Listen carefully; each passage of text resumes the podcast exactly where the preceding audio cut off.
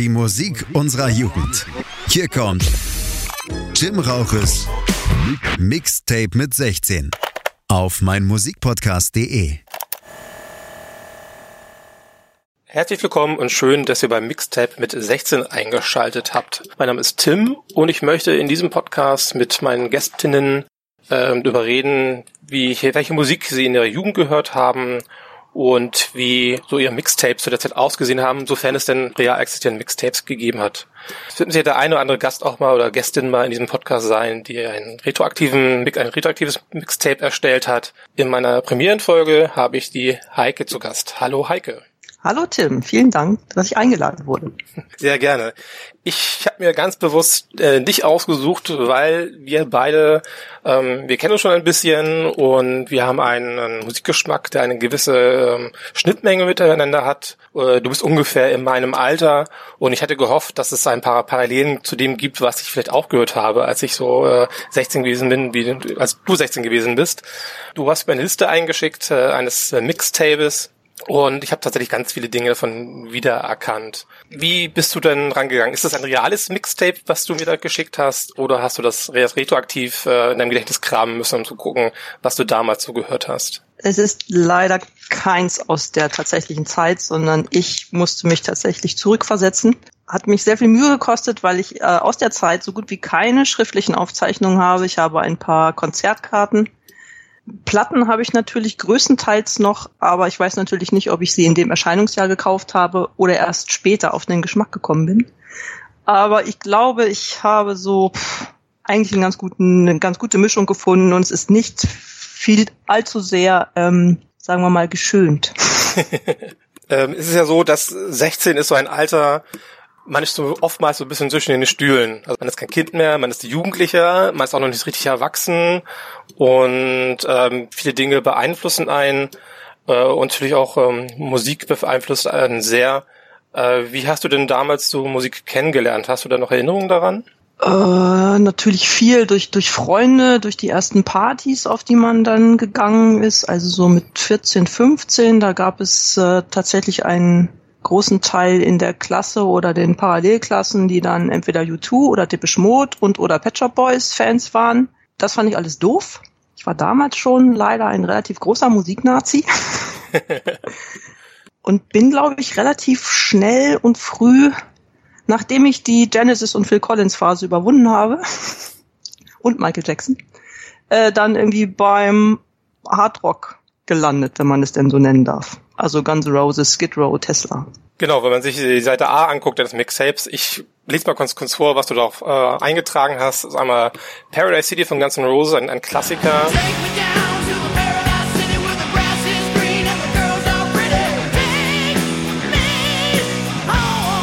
Skid Row, 18 and Live.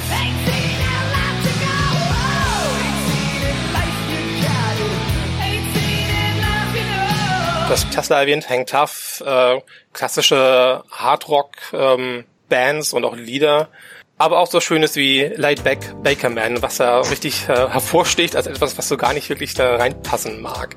Das ist mir tatsächlich wieder aufgefallen, als ich mich eben durch die ähm, Top 10, Top 100 Listen der, äh, des Jahres oder Ende 89 bis Ende 90, da war ich nämlich 16, gewühlt habe. Und es ist einfach schmissig, um das mal so auszudrücken. Und ich weiß einfach, dass ich es gut fand, weil das so einen Rhythmus hat und äh, ich fand es gut und ich mochte auch das Video. Also der Typ, der aus dem Flugzeug springt und so, konnte ich mich sofort wieder dran erinnern. Ja, das äh, ich habe auch sofort, als gesehen sofort die Melodie äh, im Kopf gehabt und diesen doch eher sehr sinnbefreiten Text, äh, Baker Man is baking bread. Ja. ja, was soll man dazu sagen? Das ist, äh, ein sehr starkes Lied, was so auch für die für die Zeit auch, auch steht. Baker Man is baking bread.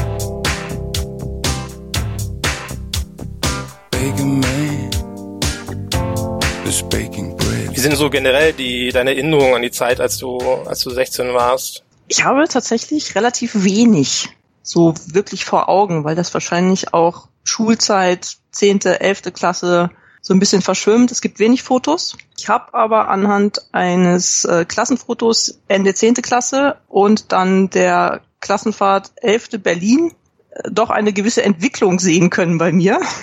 Nämlich Ende zehnte Klasse, ich glaube 90 Prozent in den Standard Benetton Woll Rollkragenpullis und elfte Klasse Berlin dann doch schon mit äh, gegen Nazis, äh, Skaterpullis, äh, ja, haben sich alle etwas individualisiert. Vielleicht magst du ganz kurz dazu sagen, in was für einer Ecke du aufgewachsen bist. Also kommst du aus einer Großstadt, kommst du aus einer Kleinstadt, kommst du vom Dorf? Ich komme aus der niedersächsischen Landeshauptstadt Hannover und bin dort auf das Gymnasium Käthe-Kollwitz-Schule gegangen. Nun hat Hannover ja nur eine sehr bekannte Musikszene innerhalb Deutschlands, würde ich sagen. Also Bands wie ähm, die Scorpions fallen den meisten schon als erstes ein, wenn man an Mir Hannover jetzt nicht. denkt. Dir nicht. Äh, Die tauchen auch bei dir auch nicht auf, aber auch andere Bands habe ich auf der Liste gesehen, die man, ich, auch ich zumindest mit Hannover assoziieren würde. Das ist zum einen Fury in the Slaughterhouse, du hast ähm, Time to Wonder ausgewählt. Auch ein Lied, das ich sehr kenne aus der Zeit. Ich erinnere mich an eine Party bei meiner besten Freundin, wo ich Wahrscheinlich hatte ich ganz schlimm Liebeskummer oder irgendwie sowas. Äh, einmal alleine im Raum saß, habe ich glaube ich zehnmal hintereinander angehört. Keine Ahnung.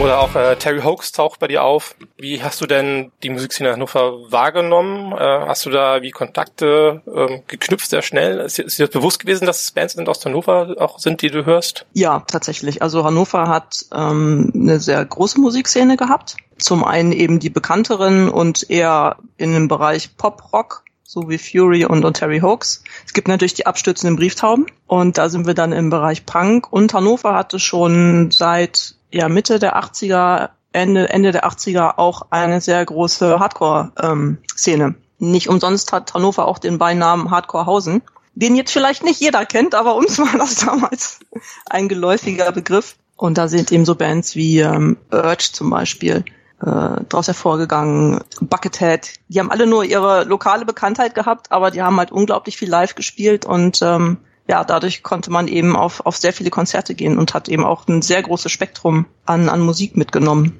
Wenn du so auf deinen äh, Mixtapes guckst, was du zusammengestellt hast, wie viel davon findet noch heute in deinem Leben statt? Von den Bands direkt keine mehr, aber ich glaube, ich kann noch alles mitsingen.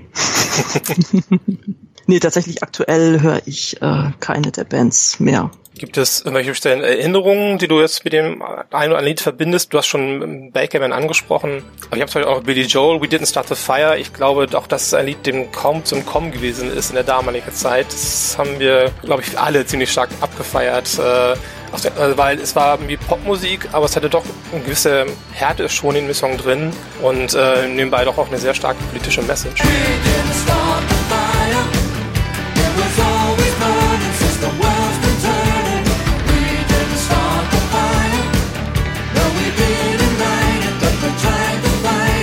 Aber ich glaube auch, auch bei dem ähm, ging es stark über die Bilder des Videos. Weil das ist auch, man hat es, glaube ich, so oft bei MTV Viva gesehen, dass es sich eingeprägt hat und dann hat die Musik auch noch gefallen. Das ist, glaube ich, so am ehesten die Verknüpfung mit diesen Liedern, die ich so hab. Ich muss übrigens mich korrigieren, es gibt immer noch ein Lied, was ich höre, was da drauf ist, nämlich die Toy Dolls, Nelly the Elephant, wenn Hannover 96 ein Tor schießt. Ach, das ist, das ist Tourmusik von Hannover 96, wusste ich gar nicht. ja. Ist auch ein ganz Seit tolles, jetzt, Lied. Also das ist, glaube ich, jeder, der äh, ein bisschen mit Punk äh, zu tun hat und sich für Punk interessiert, wird das, glaube ich, auch irgendwie abfeiern. Das ist schon ein, ein, ein großer, ein großer Klassiker. Ist, glaube ich, auch, ähm, wenn ich es richtig überblicke, eines der wenigen Lieder, die nicht direkt aus der Zeit sind, aus der, aus der die sonstigen Lieder stammen. Ich glaube, das ist ein bisschen Ja. jünger, Ja, beziehungsweise ein bisschen älter. genau, ja. Die habe ich auch vor zwei Jahren nochmal live gesehen, die Toy Dolls, also. Beziehungsweise Olga und äh, das, was er um sich schart als seine Band. Also richtig, mit New Model Army verbinde ich halt unglaublich viele Konzerte. Ich weiß nicht, wie oft ich die live gesehen habe, sei es auf Bizarre Festivals oder eben als, äh, als Headliner auf eigenen Tours. Viel, viel Kap New Model Army im Kapitol in Hannover. das ist, Auch da wieder eine der Bands, äh, wo ich sehr erstaunt war über das Lied, was du ausgewählt hast. Nämlich nicht das, das wahrscheinlich die meisten sofort denken, wenn sie äh, New Metal Army hören. Da gibt es eigentlich die zwei großen Lieder. Das eine ist Vagabonds und das andere ist 51st State. Du hast dich aber für Green and Grey entschieden, äh, was doch ein sehr eher ein ruhigeres Lied ist.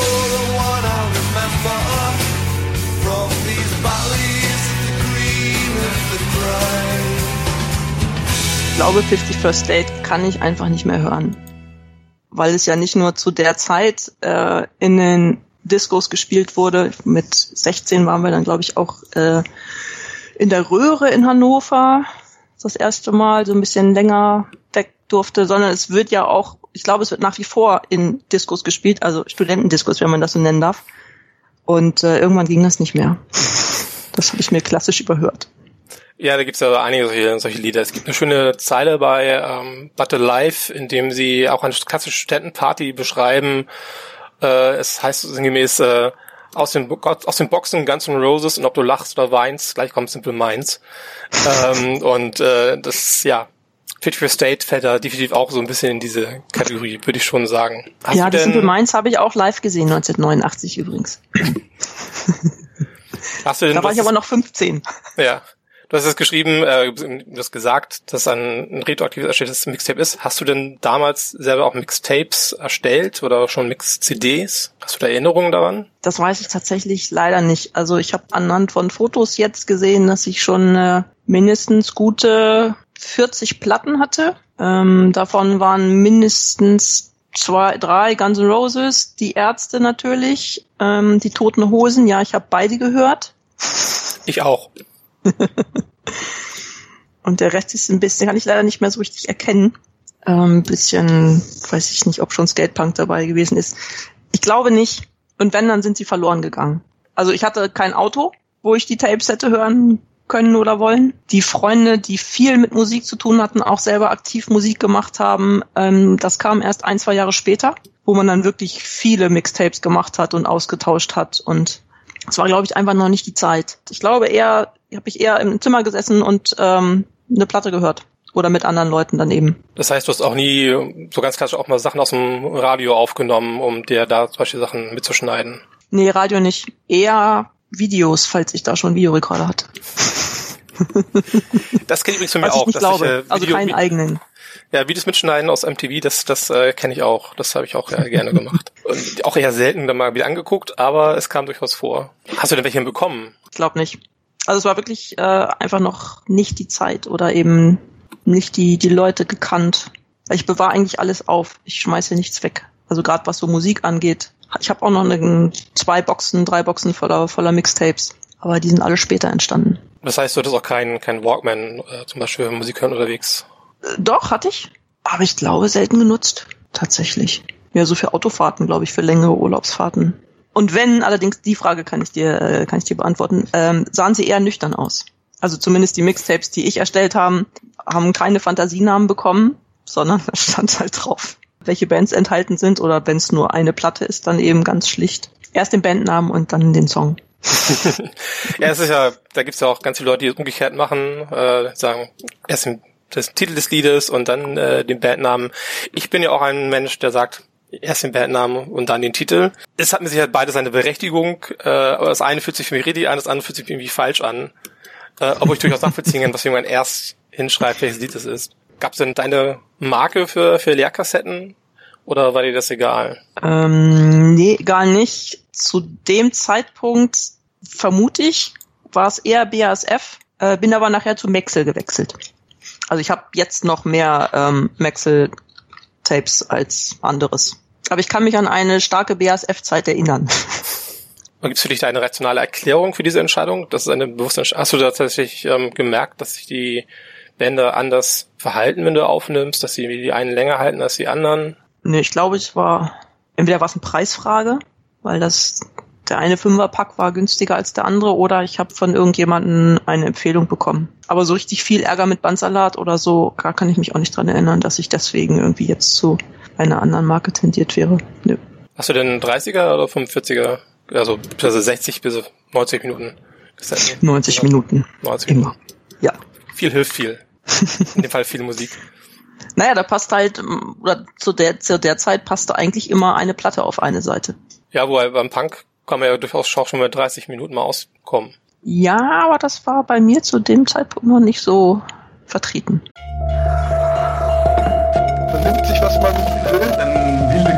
Entstanden. Fast nichts davon stimmt. Tatort Sport.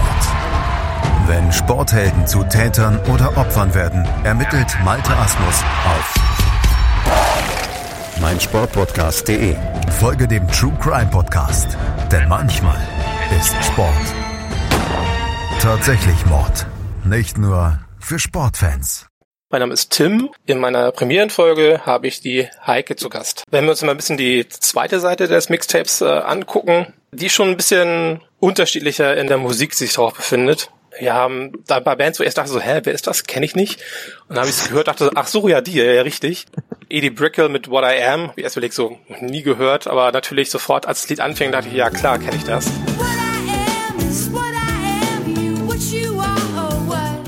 Genauso wie I Can See Clearly Now von den Hot House Flowers. Würde ich heute noch ein Mixtape mit anfangen, glaube ich. Edie Brickell oder Hot House Flowers? Hot House Flowers.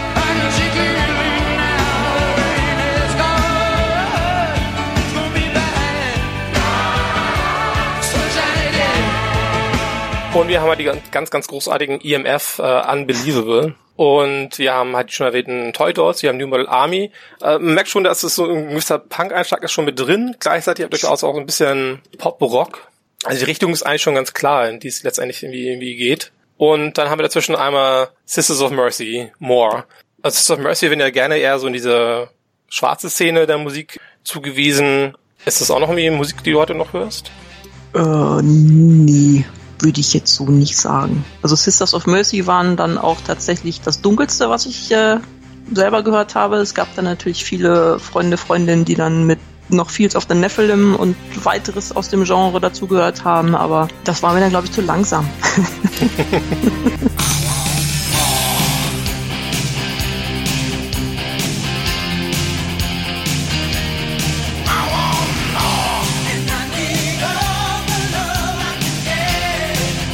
hast du denn zu Hause Musik gehört? Hast du mit Kopfhörer gehört oder hast du über die Störanlage gehört? Wie haben so deine Eltern auf die Musik gehört, äh, reagiert, die du gehört hast?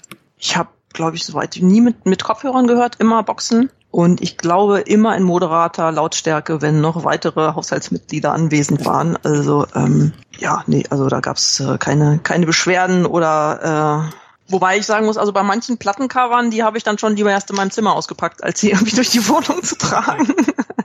nee, aber da gab's keine Beanstandungen. Es gibt ja nun gerade im Metal-Bereich durchaus auch ein paar Cover, die dann auch eher sehr martialisch aussehen äh, oder sie Frauen drauf sind oder ähnliche Dinge. Und es war ja durchaus damals ähm, zum Appetite for Destruction äh, Album von Guns N' Roses ja durchaus ein, ein Inlay war mit dabei, ähm, was ja auch zu Recht, wie ich finde, durchaus auch kontrovers äh, behandelt wurde. Da kann ich schon sehr gut nachvollziehen, äh, wenn das vielleicht selber, wenn man oder wenn du da nicht möchtest, dass die Eltern das unbedingt erstmal erstmal sehen und auch einen falschen Eindruck ähm, bekommen. Wie bist du denn umgegangen mit, mit solchen Covern, wenn du sowas gesehen hast? Also wenn es vielleicht eher doch ein bisschen, mal ein bisschen sexistisch, frauenfeindlich aussah. Also ich kann mich tatsächlich dran erinnern, als ich die Appetite for Destruction gekauft habe, das war mir schon relativ unangenehm. Das fand ich, mochte ich überhaupt nicht und fand ich auch nicht gut. Und das ist natürlich auch ein großes Problem in, in diesem Genre. Aber das fand ich, also das war für mich mit ja gerade 16 da schon ein sehr schockierendes Cover und auch sehr unschön.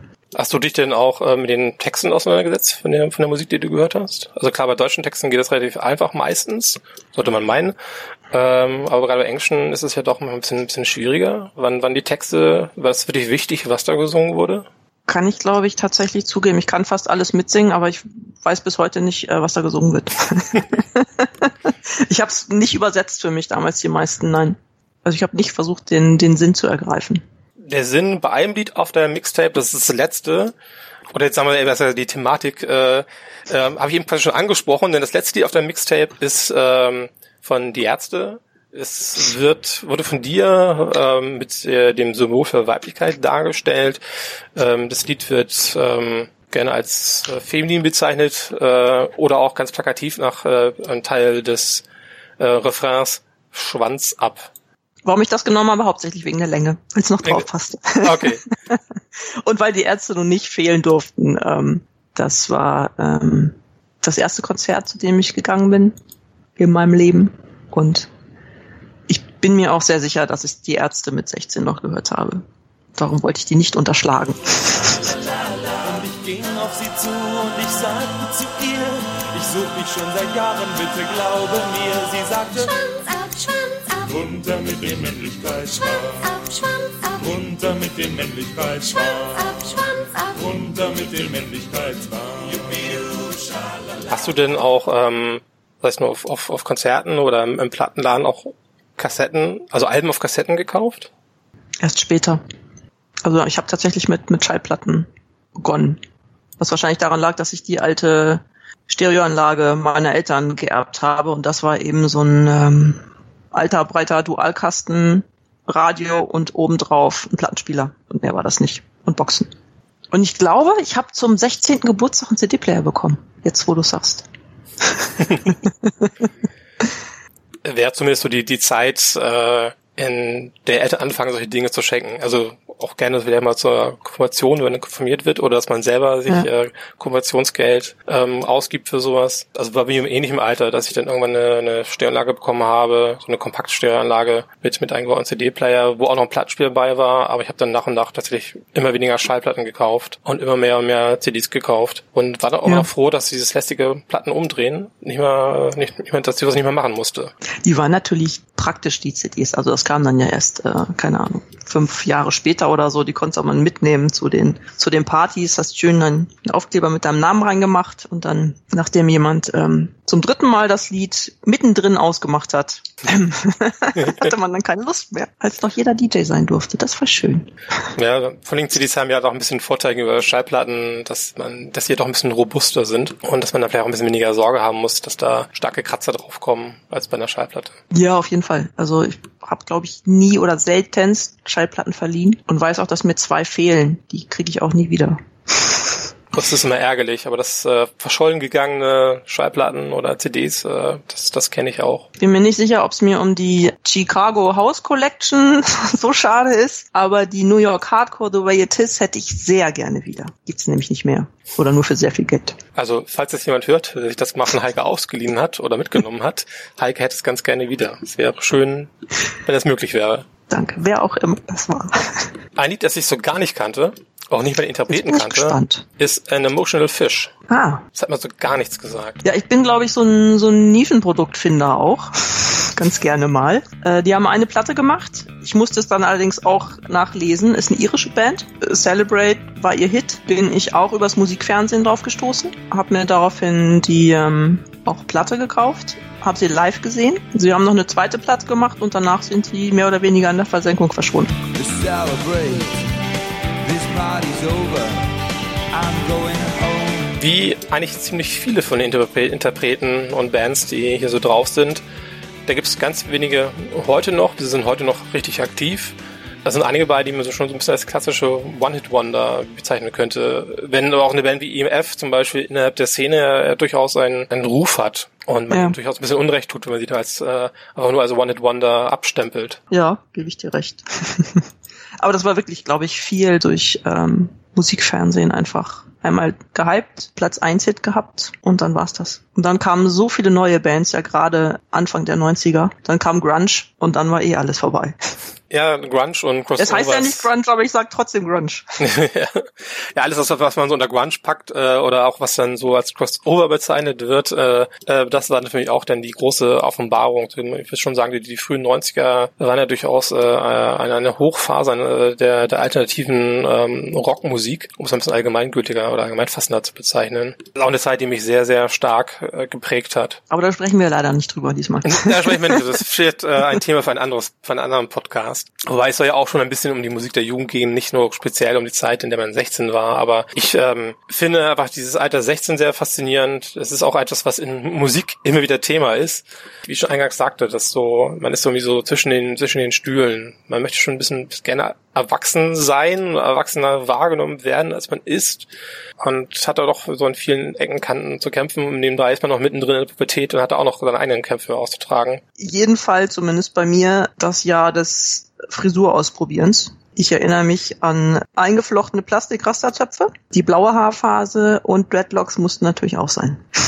Und wie war das so? Wie kam das so an? Äh, ich kann mich an kein großes Feedback erinnern. Ich fand's gut. Also die Rasterzöpfe auf jeden Fall. Die haben halt gestiegelt wie Sau, weil es natürlich auch freund von freundlichen Menschen selbst geflochten war und ich bin nicht irgendwo in einen Laden gegangen und es war wirklich reines Plastik.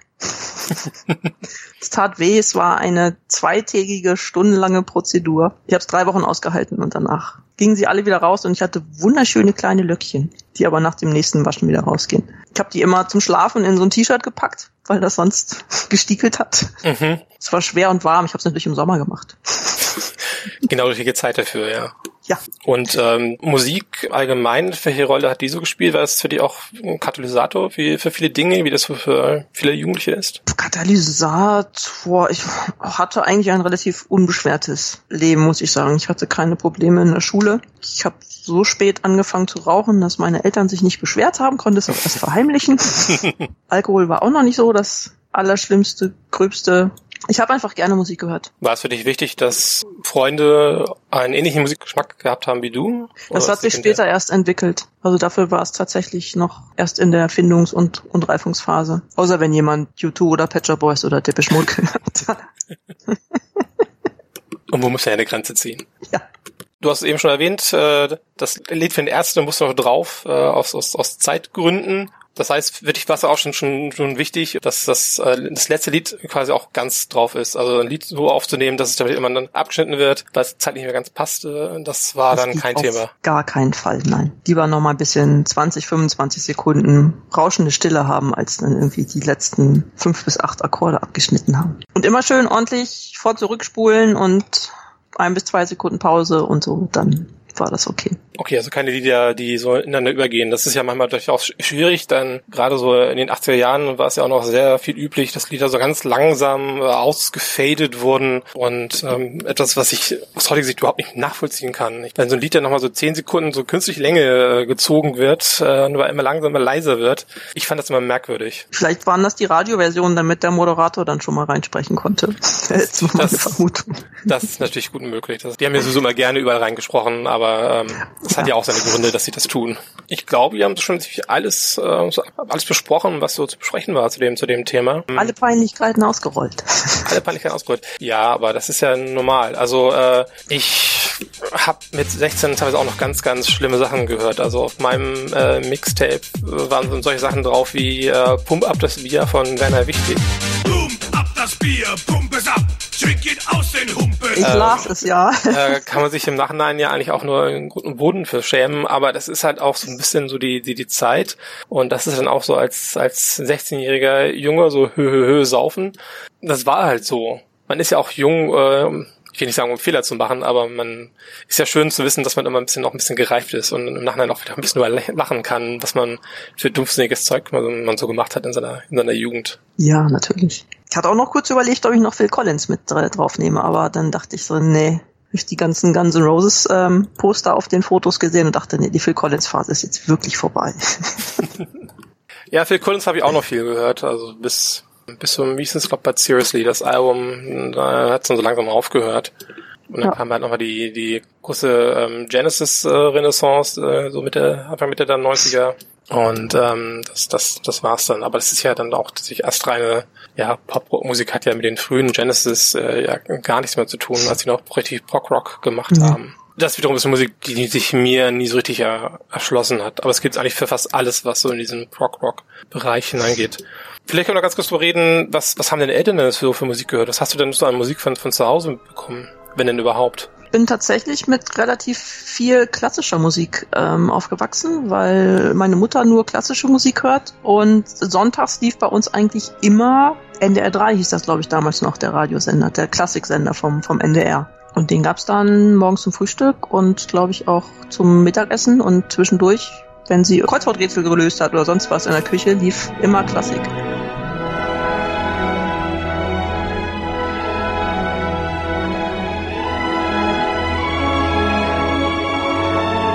Ja, mein Vater hört so die Musik aus seinen Zwanzigern, glaube ich, so, also 70er Jahre.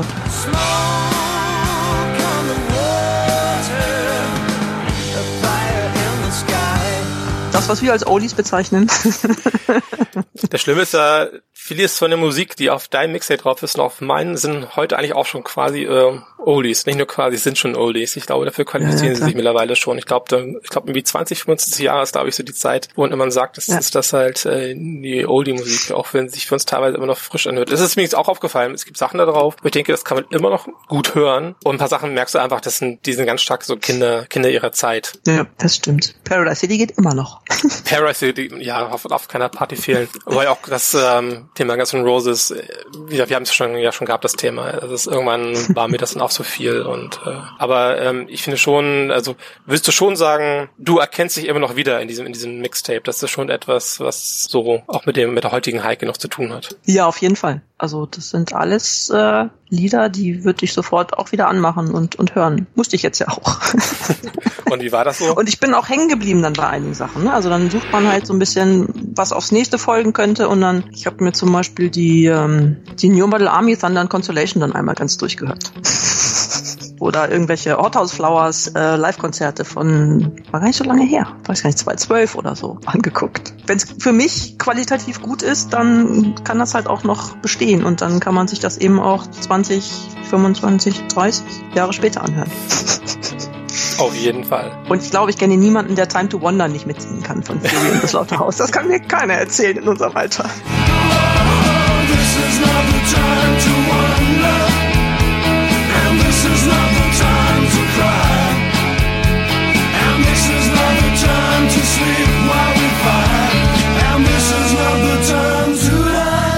Auch wenn man es vielleicht hasst jetzt.